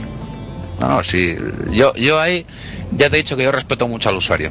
O sea, yo, si tú digo, perfecto. Yo ya ves que, joder, en el podcast tenemos un podcast en el que hablamos de MacOS X y a mí, y, ya ves que yo intervengo. Estoy como de invitado, bueno, yo intervengo también y opino. Hay cosas que se me están, se me empiezan a olvidar, eso es cierto, pero, pero que quiero decir que, que ha perdido, eh, para mí, el tema de la fluidez, que era un tema fundamental, eh, lo, ha, lo ha perdido. Y, y, oye, no hay que olvidarse de dónde viene. O sea, Mac macOS como, como sistema operativo, hasta que no llegó Unix, eh, no sabía lo que era multitarea. El movimiento que hizo muy inteligente Jobs, pues eso, ¿no? Coger un núcleo como el de Unix y, impulsar eso, Luego ahí, está todo, todo el siguiente desarrollo y el tema gráfico y demás, ¿no? Pero yo creo que tiene serios problemas de, fluidez, ¿eh? sinceramente. De todas formas, Iván, ya por, por, dar la vuelta a la tortilla, ¿no? ya que eres tú que me estás haciendo las preguntas, yo también me intriga, ¿no? Tú que haces esas aseveraciones como que, que piensas que para un usuario el sistema operativo más sencillo desde tu punto de vista es macOS. A mí me sorprende como tú, que eres un usuario avanzado y tal, no has tenido la inquietud por Linux porque yo creo que al final toda la gente que conozco que ha que trabaja o que tiene una relación profunda con el tema informático acaba entrando en Linux. Es como un camino que todo el mundo acaba llevando a ello. Y sin embargo, en tu caso, pues, pues me ha ocurrido y me sorprende. Eh, pues básicamente porque me he vuelto un poco vago y se me han quitado la gana de complicarme la vida con la informática. Bien, bien, eso, esa respuesta la entiendo, David. esa respuesta la entiendo. Eh, cuando es como el tema del pirateo y que no sé si lo leí hace poco o lo dijo alguien, es que cuando éramos más pequeñitos, pues teníamos mucho tiempo y pocas pelas. Entonces, claro, te vuelves loco pues, para ahorrarte dos duros, aunque sea la licencia de Windows, lo pirateas, los parches, no sé qué, eh, lo craqueas o te pasas a Linux. Eh, sin embargo, ahora que trabajamos. es que en el Linux eh, olvida el factor económico. Yo no estoy en el Linux por el dinero. No, hoy, hoy, en día no, pero... Es un, tema, es un tema menor. Puede ser interesante para administración pública, para empresas, pero para un uso doméstico la gente no está aquí por dinero. ¿eh? No, pero eh, con, con, 30 años no, pero con 20 eh, mucha gente está en Linux por dinero. No, por, por, si, si no, o sea, si tú le quitas el, el factor gratuito del Windows de por el pirateo, la mayoría yo creo que se pasaría a Windows por el tema de eso de Linux, por, por el tema económico. Joder, pero vamos a ver si ahora porque bueno, ya, Pero ya ¿eh? viene- ya es que eso te iba a decir, o sea, pff, no sé, yo el tema Es que, de vamos a ver, Iván, yo te estoy hablando desde un Acer con un Ubuntu, pero que cuando lo compré pagué una licencia de pista. Y esto es hace cuatro años, o sí, cuando Sí. compré este ordenador. Y yo le pago el Windows, el Windows lo tengo pagado y está aquí. Lo Está que pasa es que, eh, partición permitido. El Vista es que es el peor virus que ha habido. Pero si me da igual, Vista, de que da igual. Es que es- esos mitos de que es que la es que Microsoft lo ha hecho muy mal con Vista y ahora va a arreglar el mundo con el 7. Pues todo es una evolución, hombre, tampoco son tan tontos. yo hay una yo hay una cosa que tengo muy clara, Iván, yo me cojo un podcast, me pongo a editarlo en Audacity, en Mac OS X, me puedo hacerlo en Debian y alucinas. El mismo hardware, tal, y ya te contaría. O sea, rendimiento, o sea, hablamos, vamos a hablar de rendimiento, ¿eh? O sea, y esto, y ahora vamos a hablar de Mac OS X. Mac OS X y tal, yo, es que además es que lo he probado, por- pero eso ya es puro friquismo, ¿eh? Y, son cosas para mí, que incluso ni las he publicado, pero por, por decir, joder, pero sea verdad lo que me parece. Porque vamos a ver, yo tengo 4 GB de RAM en el portátil, eh, inicio, abro y tal, no sé qué. Y ya te digo, o sea, no es un tema de si me lo pusiera regalado. Si es que tengo Mac OS X eh, instalado, Iván, y, y- y no lo utilizo, ¿verdad? Que es una opción que he tomado libremente, o sea. No, no, sí, me parece perfecto, ojo. Si tú has visto que para tu uso le sacamos provecho a Linux, me parece perfecto. No, aparte, aparte que yo, pues por el tema de la administración de servidores web, siempre me gusta emular localmente lo que tengo en remoto. Entonces, quiero decir, y esto ya es un tema, en el caso mío particular, pues es un tema que, bueno, en fin, que también está un poco, no sé, es como cuando la gente te habla del terminal y que haces terminal y, y, joder, y al final le dices, pero vamos a ver una cosa, si yo me conecto remotamente por SSH no tengo un entorno gráfico, lo tengo que hacer por un terminal. O sea, no es que sea un friki, joder. O sea, es que es la mejor manera de hacerlo y la más efectiva, ¿no? Y la, y, y la mejor. O sea, y, y de hecho, en Mac OS X hay muchas cosas que, que solo se pueden hacer por el terminal. O sea, cuando quieres entrar un poco en las tripas del sistema. Al final tienes que tirar de un terminal también.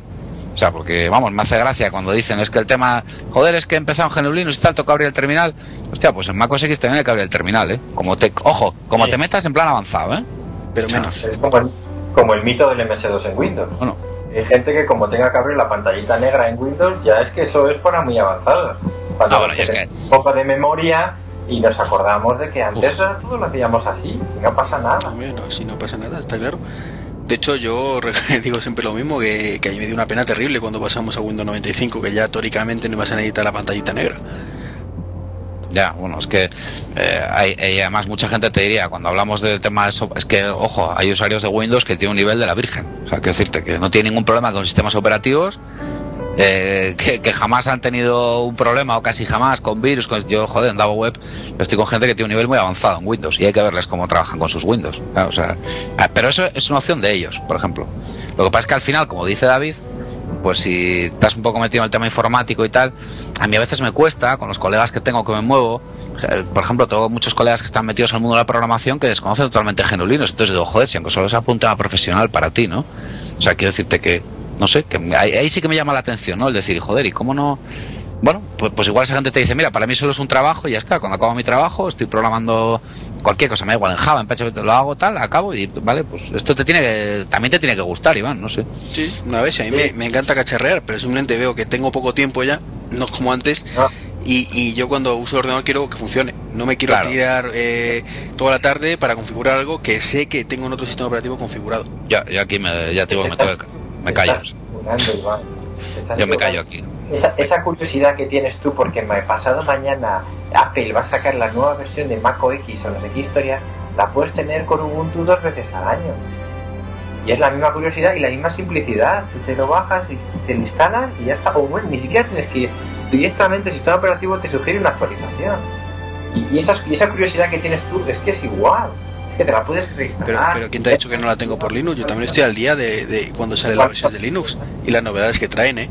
Sí, hombre, lo que pasa es que Iván, él tiene que hacer un poco aquí de abogado del diablo, claro, genera un poco de debate, si no, claro, si no, claro, es que si no, Yo, yo me puedo me, leo fit de todo tipo, ¿eh? no, no me centro en Mac ni mucho menos, aunque digo, me centro en Mac eh, porque el ordenador que utilizo es Mac, pero yo estoy al día más o menos de, lo que hace Microsoft, de lo que hace Linux, eh, la interfaz este que ha sacado ahora para el Unity, este que ha sacado ahora Linux para los, portátiles pequeñitos, los netbooks, está, muy chulo, estoy al día de más o menos, hombre, aunque no lo utilice.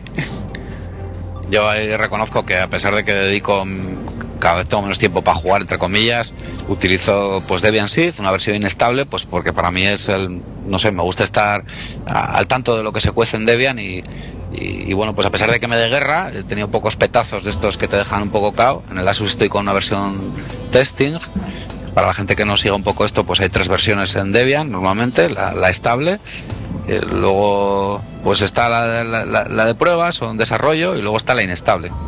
Pues yo utilizo en el MacBook Debian Seed por también pues por un poco pues porque es el mejor campo de pruebas ¿no? que tengo. O sea cuando algo te peta pues bueno pues adquirir un, mayor conocimiento ¿no? en, el, en, el, sistema sobre todo para aplicarlo luego a temas de servidores web y cosas así que ya es, ya es un tema más crítico entonces cuanto más te pegues con tu sistema en el escritorio esto lo explico un poco también por el tema de que hay gente que te dice, joder, y la versión, ¿por qué estas conversiones inestables? Claro, a mí también me gusta producir. Lo bueno es que luego la experiencia que adquieres, pues te ayuda en, casos un poco más críticos, ¿no? No, luego tienes la opción de, una versión amigable de la, del Debian inestable, que es Ubuntu al final, que es coger un inestable, estabilizarlo un poquito con todas las ventajas de todo el software más actualizado y en eso consiste Ubuntu, ¿no? Mm.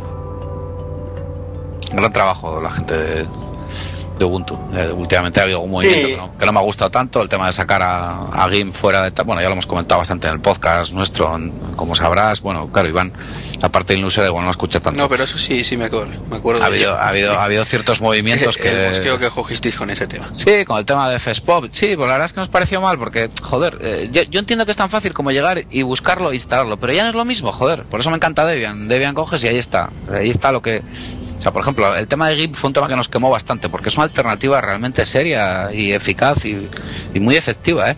Y la verdad es que me quedé un poco. a mí ese movimiento no me, no me, no me gustó mucho, la verdad, que dejaran fuera a GIMP. De la, no, no, entiendo cómo pueden intentar sustituir ¿no? con, con FSpot, que es un buen catalogador de fotos y tal, a, a, GIMP. Pero bueno, eso daría para. No me quiero salir del tema tampoco.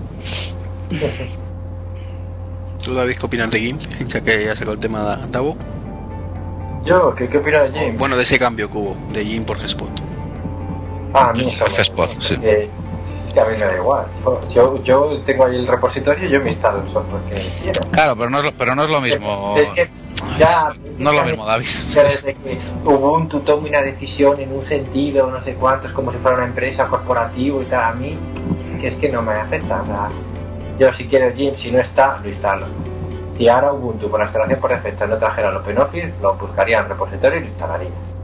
Hombre, yo prefiero que traiga, ¿eh? yo prefiero que traiga OpenOffice y que traiga el, GIMP también, yo particularmente. Y eso que yo no soy usuario de, Ubuntu, pero valoro mucho todo el trabajo que hace Ubuntu. ¿El pues, GIMP está? Que, no te lo den instalado cuando le das el primer botón, pero, pero está ahí a, la vuelta de dos botones, que es abrir el repositorio y de, análisis fotográfico, no sé cuántos, ahí lo tienes el team. Es que yo esas cosas, mientras el software exista, está accesible para todos y haya variedad. Sí, pero ¿sabes lo que pasa? Que, que cuando, si hablas de un usuario que se instala por primera vez un sistema operativo, lo instala y ya le das una herramienta que pone programa de manipulación de imágenes, GNU y tal, dices, joder, pues vamos a tal. Claro, luego el decir, hostia, no puedo cambiar los niveles de esta foto, no puedo meter el, no puedo cambiar el brillo, no puedo hacer esto, puedo hacer otro. Bueno, es, esto sí que te digo que es un tema de concepto, ¿eh? Yo aquí entiendo que podamos no estar de acuerdo. A mí me gustaría que viniera con, con es que, si es que las cosas llegan por naturaleza. O sea, cuando la gente compra Microsoft Windows no viene con Photoshop o con otros miles de programas que hay. Entonces, las cosas por su naturaleza acaban llevando al software más adecuado. no, te dan lo, lo del Life Image este, ¿no, Iván? El, el, así ya, el Life Lagger y todo eso, ¿no? Sí, sí. No, pero ya no te viene, tienes que instalarlo aparte. Sí, te lo digo porque sí, sí, sí, eso lo vi, lo vi. Y además me sorprendió porque la verdad es que yo, yo, pensé que iba a ser bastante más, más lamentable. Y dije, oh, joder, mira, estos parece que están poniendo las pilas también. Es que partía Microsoft de, un software muy, muy malo. Hostia, es que. Es que el, el Movie Maker. Era, era un truño. No, tenía, esto se lo tienen que hacer ver, ¿eh? porque ya te digo que con la posición que tienen de, de hegemonía histórica tal, lo que pasa es que claro, se han dormido los laureles y bueno, pues así les está pasando con el navegador, con el tema ofimático, pues entiendo que cada vez más gente va, va a migrar y, y bueno, pues seguirán teniendo ese tipo de, de problemas por dormirse en los laureles también, ¿no? Un poco. Pero todo eso es muy bueno para nosotros los usuarios. ¿eh? No, no, sí. A ver, yo. En fin, yo con lo que utilizo estoy encantado, Iván. Como, como decía David, yo sé muy bien lo que está pasando. O sea, no sé. Y eh, cuando. A mí me pasa muchas veces, cuando publico en Web ciertas cosas. Eh, y, y publico temas sobre MacOS X y vulnerabilidades. Yo suelo poner además con detalle las vulnerabilidades y, y bueno, en fin, donde uno los llaman actualización de software, yo le llamo vulnerabilidades. Pues en GNU Linux no tenemos miedo a una vulnerabilidad. Ya está, pues ahí esto, se, esta es la solución y punto. No sé, eh, este intento por maquillar y hacer las cosas muy happy y muy felices a veces. Eh, Secunia, creo que fue el informe de Secunia que dijo que el sistema que más vulnerabilidades había tenido el año pasado fue MacOS X. Bueno, pues Sí, eh, en varios sitios ha salido. Eh, quiero decir, no sé, ¿Hay, pro- hay problema de virus en macOS? No, es muy, es prácticamente. hay otros ocho troyanos únicamente, pero que un troyano no- como tal no es un virus. Pero además creo que son ocho. O sea, no sé si son Ah, ocho o siete, pero vamos. Yo no voy a hablar de, de 8 o 7. Porque no hay, no, hay anti- no hay antivirus tampoco. Sí, hay, Sí, los hay, los hay. te lo venden y todo, pero nadie los compra, evidentemente. No, la gente pasa y luego eso también genera también bastantes problemas, porque al final cuando los ataques hacia, se realizan hacia el usuario, hacia las sesiones del usuario, eh, hay una excesiva confianza en el sistema operativo, hablando de MacOS X, que yo creo que, que bueno, pues que, que no es lo adecuado, sobre todo pues muchos atape- ataques que vienen vía web y demás y tal, ¿no? Hay gente que de- debería tener un poquito más de, más de cuidado. Y ahí podemos hablar un poco también del navegador, ¿no? Pues ataques XSS, bueno, otro, otro tipo de historias, ¿no? Sí, lo- pero, lo- pero lo que virus es que, es que hay un. Lo leí por internet que es un ejemplo muy bueno, ¿no? Eh, y es que tú en el Windows con los antivirus es como tener una, una casa en medio del Bronx llena de barrotes o, o vivir en medio del campo si, con una verjita. Que sería el Mac OS, que es mejor o que es más seguro. Hombre, para mí es más seguro macOS X que Windows, eso todo clarísimo. Aunque tenga más vulnerabilidades, porque vas a tener menos gente que va a intentar hacerte algo. No, bueno, o sea, quiero decir, aquí hay un tema ratio de estadística. Obviamente los creadores de virus, bueno, el de malware, eh, cada vez se fijará más en usuario de macOS X. Quizás ahora es el más fácil de engañar. Eh, también puede ser, más que nada porque no hay normalmente ningún tipo de protección. Luego ya digo que el, que el núcleo Unix, el sistema de, de permisos, el- bueno, pues que se requiere una cuenta de administrador, bueno, hay cosas que están muy bien hechas, entonces eso ayuda, ¿no? A que, a que estés en un entorno más, más seguro. Pero bueno, yo a mis colegas que utilizan MacOS X, son unos cuantos, siempre les digo que tampoco se fíen tanto del fabricante ni del software, que tengan un poquito de cuidado también, ¿no? Bueno, es como lo del tema de los portátiles, que yo siempre lo digo, me llaman paranoico con el file vault, que cifren los portátiles, que hagan un uso, bueno, pues no sé, cosas que pero eso ya va con- en eso el caso del con- failbout es que el remedio puede ser peor que la enfermedad. ¿Por qué? ¿Por qué? Porque hay algunos casos de que luego para intentar recuperar del failbout, cuando te ha cascado algo, eh, pierdes todo lo que hay. Pues yo te explico. No, no está muy conseguido. Si quieres te explico cuál es el mayor problema que suele haber. Aprovechando, el mayor problema que suele haber es que la gente cuando va a hacer su copia con Time Machine eh, desconecta el disco antes de apagar. Y FileVault tiene un tema. Para utilizar eh, Time Machine con FileVault, el único problema que tienes es que si quieres restaurar el sistema tienes que restaurarlo entero. No puedes navegar en el tiempo, entre comillas, como con Time Machine normalmente. Entonces la gente cifra el disco con FileVault. Eh, eh, piensa que hace los backups porque además mm, eso es un tema que confunde un poco. Tú ves arriba Time Machine funcionando y dices haciendo copia de seguridad. Desconectas tu disco duro externo, reinicias el sistema y solo cuando está el disco conectado con File Vault y está Time Machine te hace la copia de seguridad al disco duro externo de tu home. Porque genera una imagen, que lo llama parset imagen, genera una imagen cifrada y tu home solo lo puede hacer con tu sesión de usuario, eh, vamos a decir, eh, desmontada o cerrada. Y eso tiene que ser en el reinicio. Entonces, la, mayor, la mayor parte de la gente hace los backups con Time Machine, tiene el disco cifrado con File Vault y lo que está haciendo el backup eh, Time Machine es del sistema operativo, pero no de su home de usuario. Entonces, luego cuando quieren restaurar, no lo tienen. O sea, que ahí es un tema del, del usuario más bien que del sistema. Sí, pero hombre, que es también por falta de, de organización por parte del macOS. De debería estar más conseguido. Debería, debería avisarte, debería decirte, eh, no desconectes tu disco duro si quieres que tu, ¿no? Por ejemplo. Sí. Pues como cuando venía en cosas que no me parecían nada bien, pues en, en Leopard que te viene el firewall desactivado por defecto, por ejemplo. Pues tampoco es una cosa que, bueno, pues detalles que dices, bueno, pues... En fin. Eh, bueno, y ya para ir terminando, más que nada porque si no se nos puede hacer muy largo, ya llevamos una hora y media casi. ¿Algo que queráis añadir? Pues No, no sé. ya, está bien, yo creo, ¿eh? Sí, sí, vaya, vamos bien, ¿eh, Iván? Vamos bien. Pues nada, yo, pues que ha sido un placer estar aquí con vosotros y que encantado, David, que, bueno, compartimos la misma pasión, afición, adicción. A, diferentes niveles, por lo que puedo ver. No, yo, yo soy, va, fíjate, yo, mira, ahora mismo, ¿sabes lo que voy a hacer ahora cuando, cuando acabe con vosotros? Estoy preparándome el examen del LPI, del Linux Professional Institute, o sea, que yo soy un eterno aprendiz de esto, David, o sea, te quiero decir que, vamos, te aseguro que es, que, es un tema que, que me gusta y que, bueno, como también hago alguna cosa con el tema de los servidores, pues está bien estar al día, pero bueno, que agradezco mucho la oportunidad y que pues bueno pues que, que ha sido ha sido un verdadero placer y, un, y bueno pues un saludo para, para toda la gente que, que escucha el podcast de, de Treki muchísimas gracias a ti por haber participado, hombre. Y bueno, di tu, tu Twitter, por si alguien te quiere añadir que no te tenga. pues mi Twitter es arroba davoblog todo con todo con beso Perfecto. ¿Y tú, David? Bueno, tú, David, creo que no tienes Twitter todavía, ¿no?